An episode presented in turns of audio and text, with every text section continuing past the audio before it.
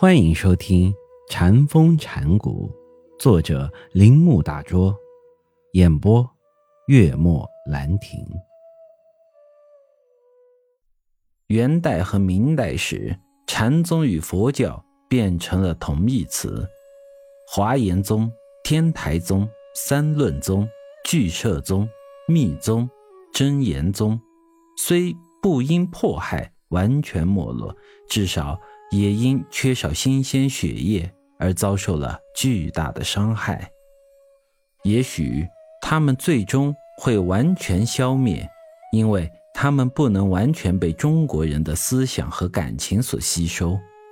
他们具有太多的印度色彩，而作为佛陀心印精髓的禅宗，此时继续盛行心向佛法的中国人，几乎全部。开始参禅，而忽略了那些虽存在但已经没落的教派。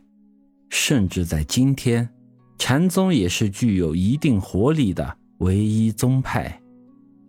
不同的只是为了适应净土宗的势力而多少发生了点变化。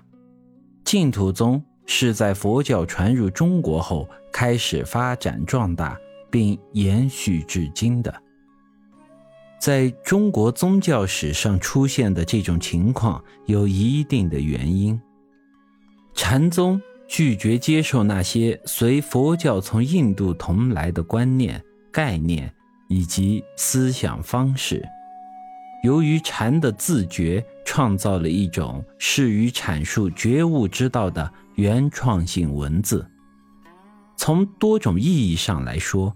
这种文学具有独特的性质，完全符合中国人的心理习惯，能够很自然的、彻底的影响中国人。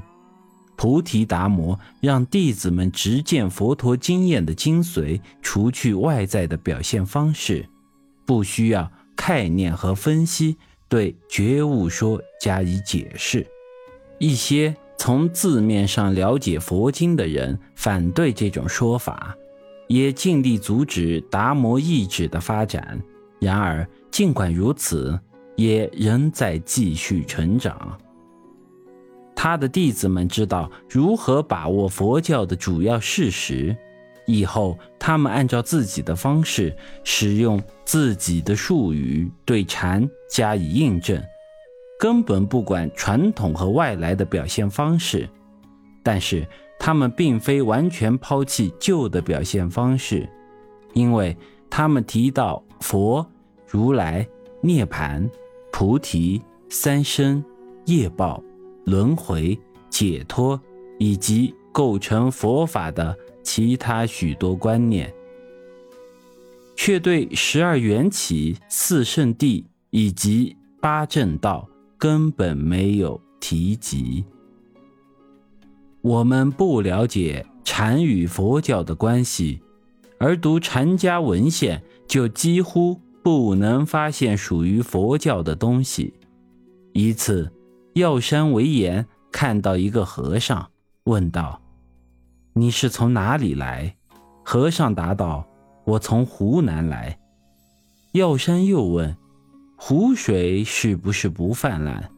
回答是：师傅，湖水还没有泛滥。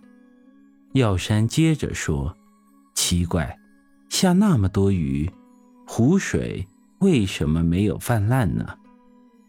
和尚对此没有满意的回答，因而药山的另一个弟子云岩说：“是在泛滥。”而同时，药山的弟子。东山却大叫道：“何劫中不曾泛滥？”以上的对话中，佛教的痕迹又在哪里呢？其对话不像对最普通问题的谈论吗？然而，从禅师的角度看，以上的对话充满着禅味。确实，禅的文献中充满着。如此琐碎的事情。事实上，就禅所使用的词藻和印证方法而言，禅与佛教似乎没有什么关系。一些批评家认为，禅是佛法在中国的便利，这种说法大约是正确的。本集播讲完毕，请您继续收听。